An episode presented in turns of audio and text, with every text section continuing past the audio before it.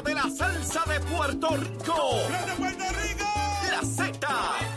WZNTFM 93.7 San Juan, WZMTFM 93.3 Ponce y WIOB 97.5 Mayagüez. La que representa la salsa en la isla del encanto. De aquí para. A través de la aplicación La Música Z93. Tu, tu emisora nacional de la salsa.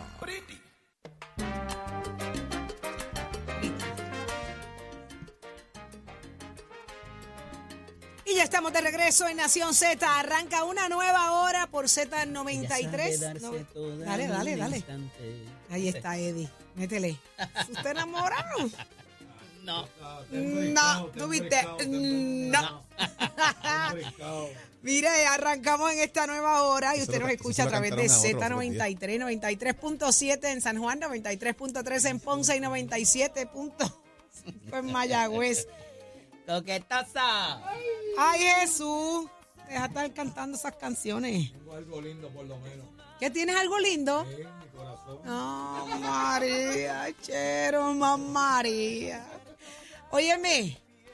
Buenos días, Jorge. Buenos días, Eddie. Buenos días, Puerto Rico. Buenos días, Puerto Rico. hora. Vamos arriba. Comienza una nueva hora en Nación Z. Los estudios Ismael Rivera para llevarle a usted información de primera mano. Como siempre, ya usted está pegadito escuchando el análisis de lo que ha ocurrido en el país. El caso de Ángel Per, las designaciones del FEI alcalde Ponce, al ex secretario de Educación, fraudes allá también en las redes sociales. Y lo que viene ahora, que viene mucha información adicional y más análisis de lo que ocurre en el país. Así que conectado todo el mundo con nosotros porque todo comienza aquí. Eddie. Buenos días. Buenos días. En la Siempre, canción, te lo digo, no le si pueden poner no esa sabía si Jorge música. iba a- Este muchacho está pegado. Está, está Se loco. fue en un Él- viaje sentimental. Él, todavía está esperando a ver cuándo es que saca otro majestado y está perdido. No, la cancioncita que me lo llevó a literal, volar. Estoy viendo aquí el- el- las expresiones de la hora por la mañana, interesantísimo. Una nueva hora que comienza martes 21 de marzo del año 2023. Levántate que el despertador te está velando y te agarra el tapón, Saudi Rivera. Ya son Ay, sí. las 7 y ¿qué? Siete y cinco. cuatro. Siete y cuatro. 7 y 4 de la mañana, pero ya está con nosotros Gretchen Howe, senadora del Partido Popular Democrático. Y le damos la más cordial bienvenida. Buenos días. Buenos días, senadora. Buenas tardes, Bueno. portavoz alterna. Buenas tardes ya, buenos días, compañeros, ¿cómo están? Para nosotros, para nosotros es tarde ya esta hora. Estamos en la segunda hora, senadora. No le haga ya caso. Ya está casi el almuerzo. Senadora, no le haga caso, que están perdiendo. Aquel está mirando noticias internacionales, está viendo a Donald Trump casi arrestado. En su mente, eh, ya él está arrestado. Pero cuéntenos. Dale, dale dirección, dale dirección, Saudi, Sí, dirección no, a estos de- hombres. aterrizar estos dos no está fácil, créame. Pero, pero vamos de inmediato con usted porque hay una vista pública, se llevó a cabo eh, la determinación del Tribunal Supremo de declarar nulo el reglamento conjunto de permisos del 2020. Qué barbaridad, senadora. Esto, esto es, esto es una cosa, esto es bien triste lo que estamos viendo, ¿sabes? ¿Qué, qué va a pasar aquí? ¿Qué significa esto para toda aquella persona que, que sabe que tiene que renovar permiso, que está a la espera de permiso? ¿Qué, qué va a pasar aquí? Pues mira, es algo inaceptable que no tengamos un reglamento de que no haya duda que es lo que rige el sistema de permisos, tanto para los comerciantes como los empresarios y los individuos, ¿verdad? Porque sabes que si quieres hacer una mejora en tu casa, también tienes que tramitar permiso y eso conlleva la inversión de recursos. Así que es inaceptable que no tengamos eh, esa certeza de que de qué es lo que aplica eh, cada uno de los procesos. Más sin embargo, ayer celebramos la vista pública donde tuvimos presente al director interino, al secretario auxiliar interino de la OFE, tuvimos también el presidente de la Junta de Planificación y también tuve representación del Departamento de Desarrollo Económico, porque estas tres son las que trabajan con lo que es el reglamento conjunto. Eh, y, y dijeron de que eh, lo que se está comunicando que el Tribunal Supremo declaró nulo reglamento conjunto, no es correcto decirlo así, eh, es que eh, el Tribunal Supremo declaró que la Oficina de Gerencia de Permisos no es parte indispensable para poder llevar a cabo o seguir los procedimientos en el Tribunal de Apelaciones. No obstante, hay casos en el Tribunal Supremo, adicional a este, que todavía está pendiente de resolver, que pudiese declarar nulo el reglamento conjunto. Así que, ciertamente, por el tecnicismo no me quiero dejar llevar, porque se traduce siempre a que el ciudadano y la persona que quiere invertir no tiene certeza eh, de ese reglamento, cuál es el que aplica, ¿verdad? Y, y Ese es el problema, Ese es el económico. senadora. Ese es el Ese es el problema. Que la gente está aquí. Bueno, impugnaron esto, pues entonces viramos para el reglamento anterior, que es el que está en estado de derecho vigente. No, es que la impugnación no es final y firme, este está Es- vigente. Entonces, ahí como estamos Goya, que no sabemos dónde estamos parados. Es- exactamente. Entonces, hace un año atrás, en febrero de 2022, yo tuve una vista pública donde pregunté que si el Tribunal Supremo declararía nulo el reglamento, si estábamos listos al día siguiente con una reglamentación. ¿Y, qué, Hace ¿y un cuál año fue la atrás me dijeron- respuesta? Me dijeron que sí, y ya ustedes vieron que eh, hubo ese eh, sentencia del Tribunal Supremo y no estamos listos, no estamos listos todavía. Hay, hay, hay un proceso, un reglamento conjunto nuevo, pero ¿hasta cuándo vamos a tener esa incertidumbre? ¿Qué es lo que me Pero, aplica? ¿Qué es lo que senadora, me senadora y licenciada Gretchen Howe. Aquí el gobernador había dicho que si hay que retrotraer la cosa, pues en 2019 hay uno válido, porque lo que se, lo que se interpretó en válido es lo de eh, 2020, 2021, 2022. Da- ¿Hasta qué fecha pudieran cuestionarse los permisos que se han adjudicado? No quiero hablar de lo, Es que de lo que va a pasar de ahora en adelante, pero ¿hasta qué fecha hacia atrás pudiera entenderse que los permisos que se han otorgado dejen de ser eh, viables y, y en ley? Bueno, ¿verdad? para también calmar un poco esa, ese nerviosismo. Sí, este, me- me- según ayer expresó el licenciado Morales de la Junta de Planificación, todo permiso que haya culminado su trámite y que haya venido final y firme, independientemente cuál reglamento fue el que aplicó, todo permiso que haya venido final, que haya corrido todo el proceso, no puede ser, o sea, va, va a mantener su vigencia, va a mantener su vigencia. No obstante, todo permiso que aún no haya culminado su proceso, si el reglamento es nulo, pues ahí se pierde y no se sabe cuál es el que aplica, porque cabe señalar que el de 2019 también fue impugnado. Por Así que tanto, puede lo que es nulo es nulo ab initio, nunca existió. No es como que Correcto. era el Estado de Derecho que cambió por una legislación. Aquí se invalidó Correcto. todo lo que había en todo ese tiempo.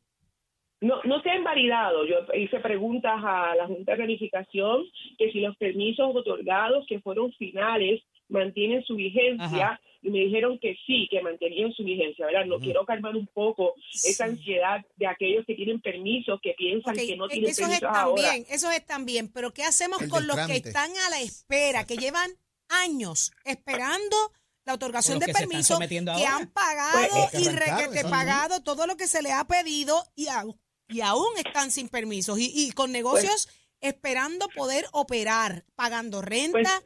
es una cosa absurda, de verdad. Pues estos me explicaron ayer que esos se mantienen en la- eh, corriendo el proceso bajo el reglamento conjunto 2020. fastidiados ahí, quédense ahí pegados, como un chicle Eh, en la pared.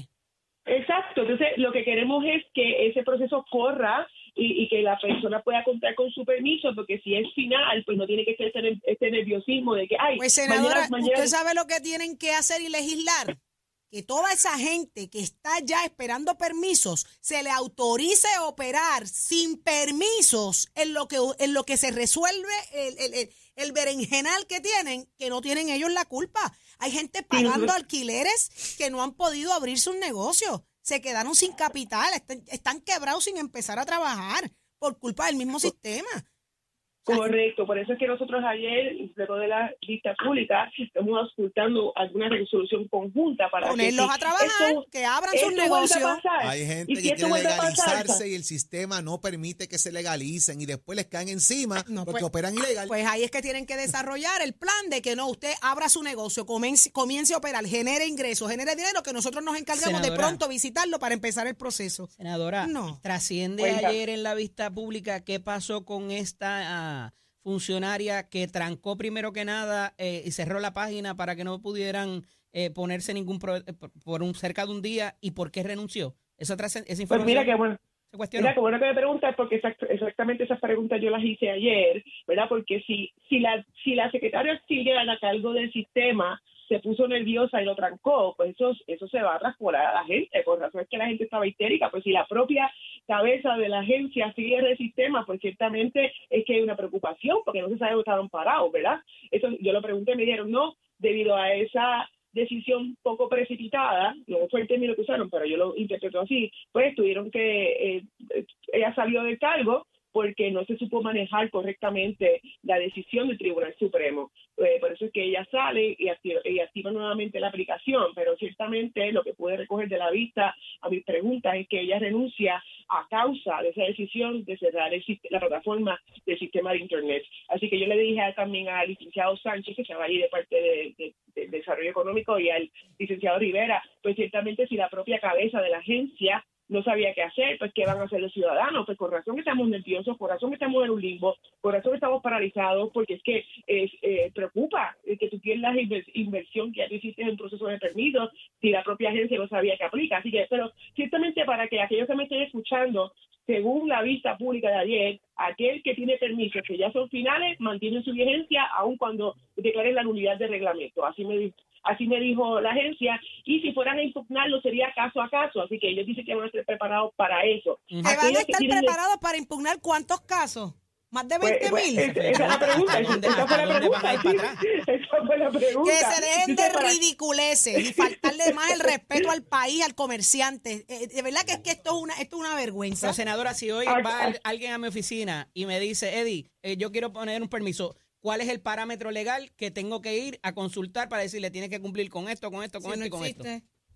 Hasta ahora, según lo que dijo la Junta de Planificación, aplica el reglamento conjunto 2020 y todas sus disposiciones, porque todavía el tribunal no se ha expresado eh, si es nulo o no. Lo que, lo que el tribunal se expresó es que la Oficina de Gerencia y Permisos no es parte indispensable en el proceso que todavía está pendiente ante, ante el Tribunal Supremo. Ya está.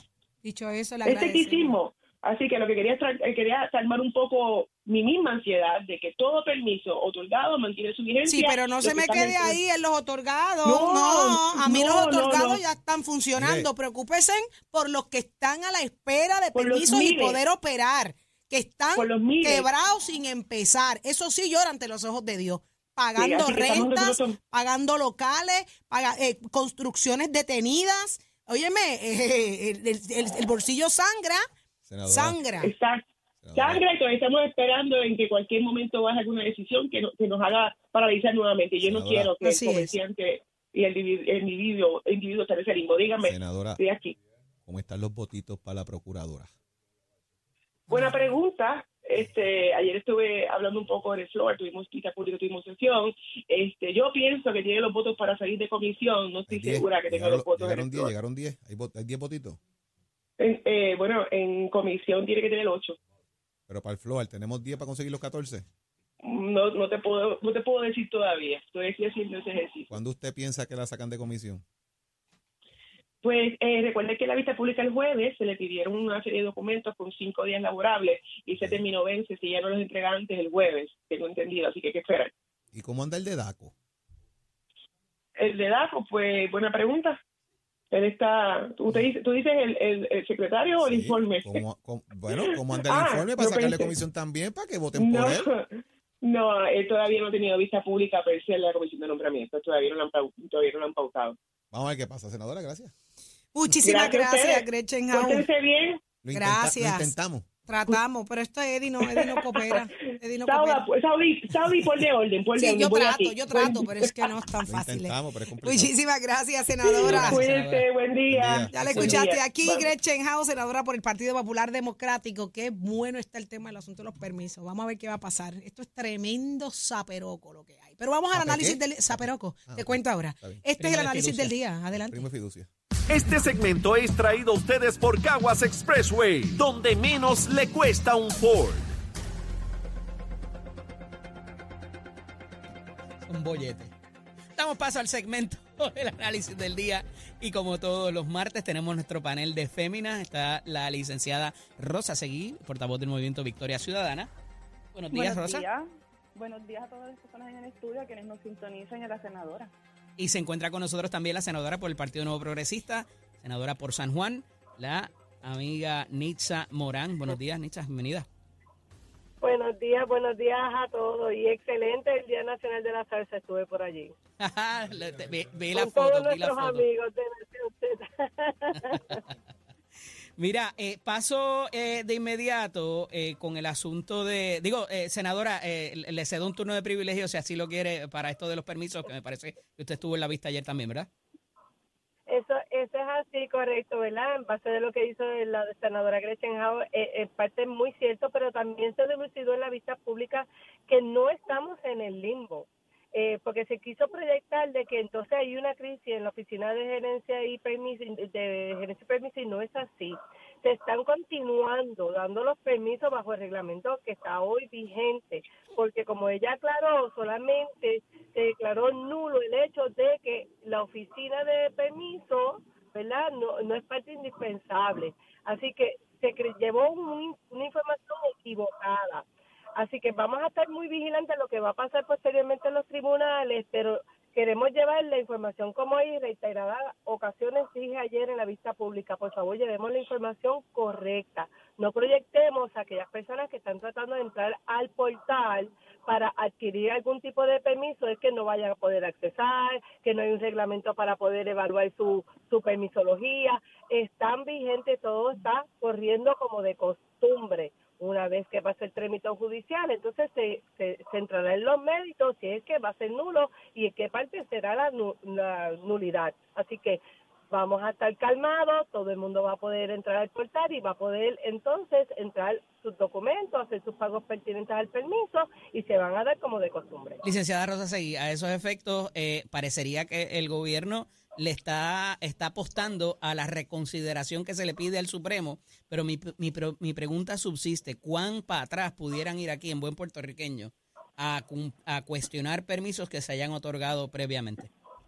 Sí, me imagino que esa es la gran interrogante y yo creo que con ese esa decisión tan nefasta de la Junta de Control Fiscal declarando ciertas leyes nulas ab inicio, ¿verdad? Pues existiría esa posibilidad ahora dentro de nuestro ordenamiento.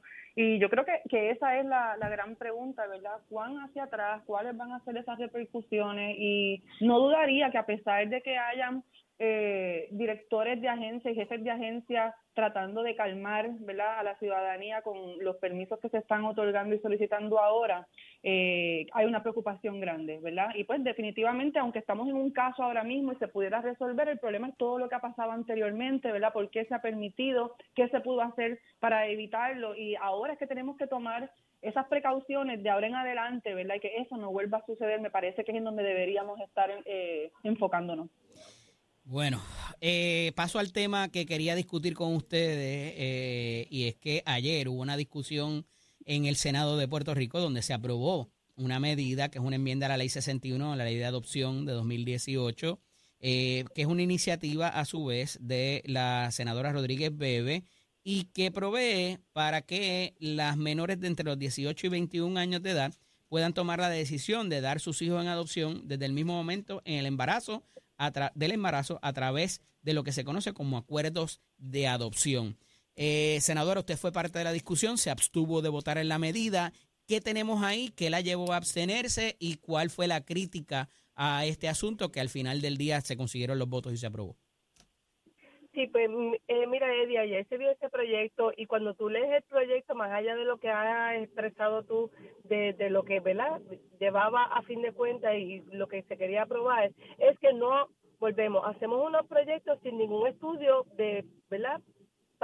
De parámetros para determinar si hay esa tal urgencia de que quiere permitirle a esas jóvenes, porque estamos hablando de personas jóvenes, este, quieran dar a esos niños en, en adopción, porque mi consideración es que muchas de estas jóvenes en esa edad, que son en la mayoría, si es que haya alguna estadística que no se demostró allí, viven con sus padres, yo creo que aparte de la que están emancipadas, la padre custodia debería de determinar cómo es que entonces se va a llevar a cabo esta gestación, si es que por adopción, o que finalmente ya se vaya a quedar con el niño.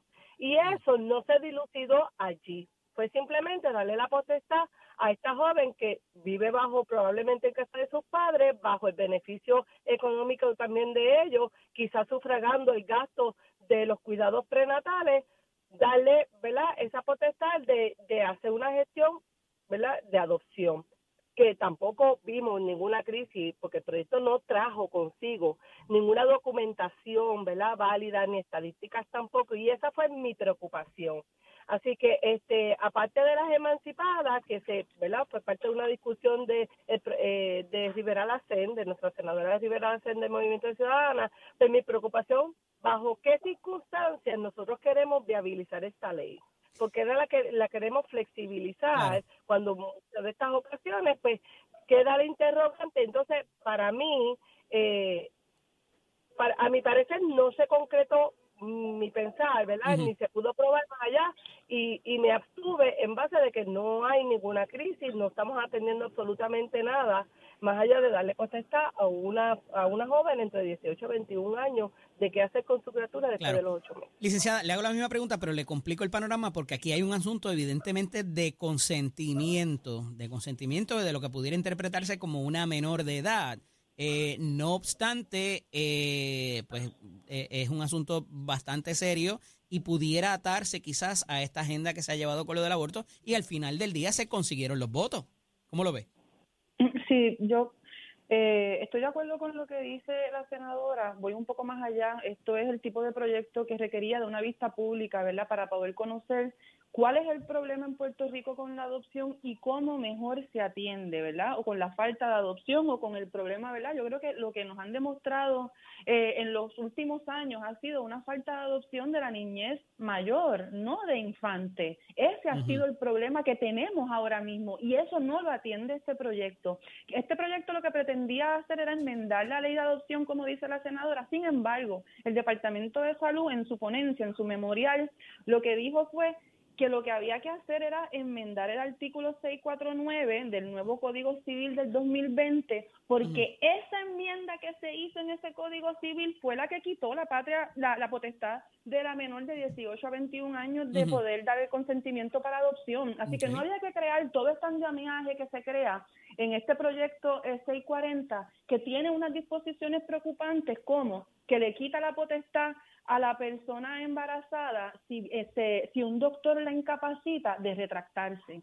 Solamente hay una, una ventana de siete días para retractarse de esa adopción y ahora si un doctor decide que no es capaz, eh, se mantiene. Así que lo que dijiste antes de estar incapaz es lo que se mantiene y creo que había unas formas de poder trabajarlo. Y si se quería atender el problema de la adopción, pues tenemos que trabajar entonces de permitirle a todas las menores poder tomar esta decisión, ¿verdad? Si queremos eh, evitar las maternidades no deseadas, que se supone que sea, ¿verdad? Lo que se propone, porque el mismo departamento y, lo, y las redes de albergues que cuidan a estos niños y niñas han dicho que la, la, la maternidad forzada es lo que provoca los mayores incidencias de maltrato de menores, ¿verdad? No tener esa planificación, no tener la, capacidad económica eh, y mental para la crianza. Así que no atiende todos los problemas. Estoy de acuerdo que se debió haber tratado con mucha sensibilidad. Esto no es un asunto de crear una ley y ya debe haber vistas públicas, debemos atender los problemas reales y no los atendemos con, con esta medida. Se pudo haber enmendado el artículo 649 del Código Civil y volver al Estado de Derecho que había antes. Me traiciona el tiempo, eh, es sumamente interesante estas posiciones. Eh, si se permite estos contratos ¿Por qué no se permiten otros contratos como la de la maternidad subrogada y todo eso? Aunque al final del día, en la práctica, es sería un tipo de maternidad subrogada, eh, de lo cual muchas veces se ha, se ha renegado. Pero me tengo que ir agradecido de ambas por el tiempo, así que continuaremos hablando sobre este tema, porque yo, estoy, seguro que va a dar mucho que hablar. Un abrazo a ambas. Excelente día, continuamos. Este segmento es traído a ustedes por Caguas Expressway, donde menos le cuesta un Ford. Noticias, controversias y análisis. Porque la fiscalización y el análisis de lo que ocurre en y fuera de Puerto Rico comienza aquí, en Nación Z. Nación Z por, por Z93. ¡Ay, Dios mío!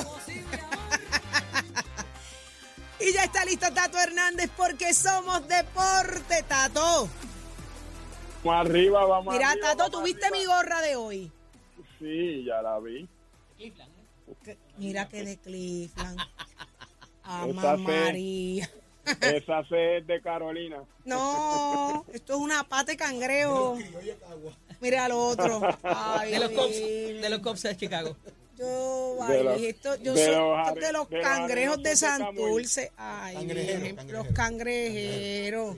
Eros. Empieza mañana la serie. Ay, no, no, mira, adelante, adelante tú, Tato, adelante tú. Ay, ¿Qué serie, qué serie te habla, Titi? mañana empieza, los juegos empiezan mañana miércoles ¿Pero de qué? de baloncesto. Ah, no, no, no. Ah, de Es que ella tiene una gorra de sí, pelota, sí, pero sí. es de baloncesto. equipo de Ah, baloncesto. exacto, sí, sí. Yo ella está tengo con las Así no puedo, así no puedo. Están sí, sí. afectando mi nivel de conocimiento masivo del deporte. Soy cangrejera, bye. El baloncesto superior comienza mañana y tienen su conferencia para dar todos los detalles y eso, así que ya usted sabe. Pero yo le voy a llevar una gorrita mejor de los vaqueros de Bayamón, que ahí tiene más oportunidad de lucir. Vaquero ahí, así que ya usted sabe. Pero mire, Titi, quiero, quiero comunicarle algo y ustedes también que están ahí. El deporte de, de Puerto Rico tuvo una gran hazaña, una gesta heroica que se estuvo celebrando en lo que fue este evento que se que se estaba en Puerto Rico, lo que es el Ironman 70.3, lo cual lo gana un puertorriqueño, es una de las primeras veces que un boricua gana esta gran etapa, pero no tan solo que este boricua lo ganó, hizo el récord y toda la cuestión, no, dentro de esta carrera participó un atleta con discapacidad intelectual. Y esto es una gesta histórica y llena de perseverancia porque el atleta de Special Olympic, José Joseito Rivera, se convirtió en el primer atleta con discapacidad intelectual puertorriqueño en completar este evento del Ironman. Rivera completó todas las fases de este exigente reto que es nado, ciclismo y correr, con un top tiempo de más de 7 horas 44 minutos y 31 segundos. Esta es la mitad de la distancia tradicional del Ironman y que conta de 1.2 millas nadando, en ciclismo 56 millas y correr una media maratón que son 21 kilómetros 13.1 millas. Y este jovencito, boricua, fatigado, pero la completó. Y es orgullo porque dice que el mejor premio que quiere es que va para Disney. Así que Dios me lo tenga siempre en salud, que pueda seguir compitiendo. Y esto es para que usted vea que se puede. Todos estos que a veces están en la casa tirados allí echando fundillos, que no quieren trabajar, que no quieren hacer cosas, miren este mayor ejemplo. Este joven tiene 34 años y es un importante ejemplo para el pueblo de Puerto Rico y más para estos niñitos de Especial Olimpia, lo cual Puerto Rico se tiene que sentir orgulloso con la gran labor que hizo este joven, que Dios lo bendiga siempre, Dios bendiga a todos los niños que están en Especial Olimpia, que siempre le permitan su desarrollo y que el gobierno los ayude un poco más. Y usted se entera aquí en Nación Z, Somos Deporte, con la piso de Mestre Core, que ya estaba en el proceso de matrícula, la que son nuestras próximas clases de mayo. Así que usted puede llamar al 787 787-238-9494 es el numerito a llamar para que usted se comunique, visite nuestro recinto, compare facilidades, equipos, si a usted le gusta la hojalatería y pintura, es una vueltita por el Mestre Escoles de Vega Baja o el Mestre Escoles de Mayagüez, 787-238-9494 siempre lo digo, compara facilidades, equipos y toma tú la decisión de estudiar en Mestre Escoles, que tengan buen día, Achero, give it up, my friend. Buenos días, Puerto Rico. Soy Emanuel Pacheco Rivera con la información sobre el tránsito. Ya se formó el tapón en la mayoría de las vías principales de la zona metro, como la autopista José de Diego entre Vega Alta y Dorado y desde Toa Baja hasta el área de Atorrey en la salida hacia el Expreso Las Américas. Igualmente en la carretera número 2 en el cruce de la Virgencita y en Candelaria en Toa Baja y más adelante entre Santa Rosa y Caparra. La PR5, la 164 y la 167 de Naranjito, así como algunos tramos de la PR5, la 167 y la 199 en Bayamón. Además, la avenida Lo Más Verdes entre la American Military Academy y la, avenida Ramírez de Arellano. La 165 entre Cataño y Guaynabo en la intersección con la PR22. El expreso Valdeoriotti de Castro desde la confluencia con la ruta 66 hasta el área del aeropuerto y más adelante, cerca de la entrada al túnel Minillas en Santurce. Además, el ramal 8 y la avenida 65 de Infantería en Carolina, el expreso de Trujillo en dirección a Río Piedras, la 176, 177 y la 199 en Cupey, así como la autopista Luisa Ferré entre Montelledra y la zona del Centro Médico en Río Piedras y más al sur en Caguas, y la 30 desde la colindancia desde Juncos y Gurabo hasta la intersección con la 52 y la número 1. Además, se reporta el cierre de la rampa que conduce desde la avenida, avenida, desde la avenida Kennedy hacia la PR22 en- hacia el oeste por derrame de aceite. Ahora pasamos con la información del tiempo. El Servicio Nacional de Meteorología pronostica para hoy un cielo parcialmente nublado con aguaceros ocasionales en el noreste y este de Puerto Rico. Las temperaturas estarán en los bajos 90 grados en las zonas costeras y en los altos 70 grados en las zonas montañosas. Los vientos estarán del este de entre 12 a 22 millas por hora y en el mar los navegantes pueden esperar olas de 3 a 6 pies en la mayoría de las aguas locales, con vientos de entre 15 a 20 nudos, por lo tanto hay advertencia para los operadores de embarcaciones pequeñas en efecto. Para los bañistas, las olas rompientes continuarán peligrosas y el riesgo de corrientes marinas será alto por por lo menos un día más, aunque las olas rompientes estarán por debajo de los 10 pies a lo largo de la costa del Atlántico. Hasta aquí el tiempo, les informó Emanuel Pacheco Rivera. Yo les espero en mi próxima intervención aquí en Nación Z, que usted sintoniza por la emisora nacional de la salsa Z93. Próximo. No te despegues de Nación Z. Próximo. Próximo eres tú a través de Nación Z. Abrimos nuestras líneas telefónicas 6220937. Tú eres parte de esta conversación. Llévatelo a Chero.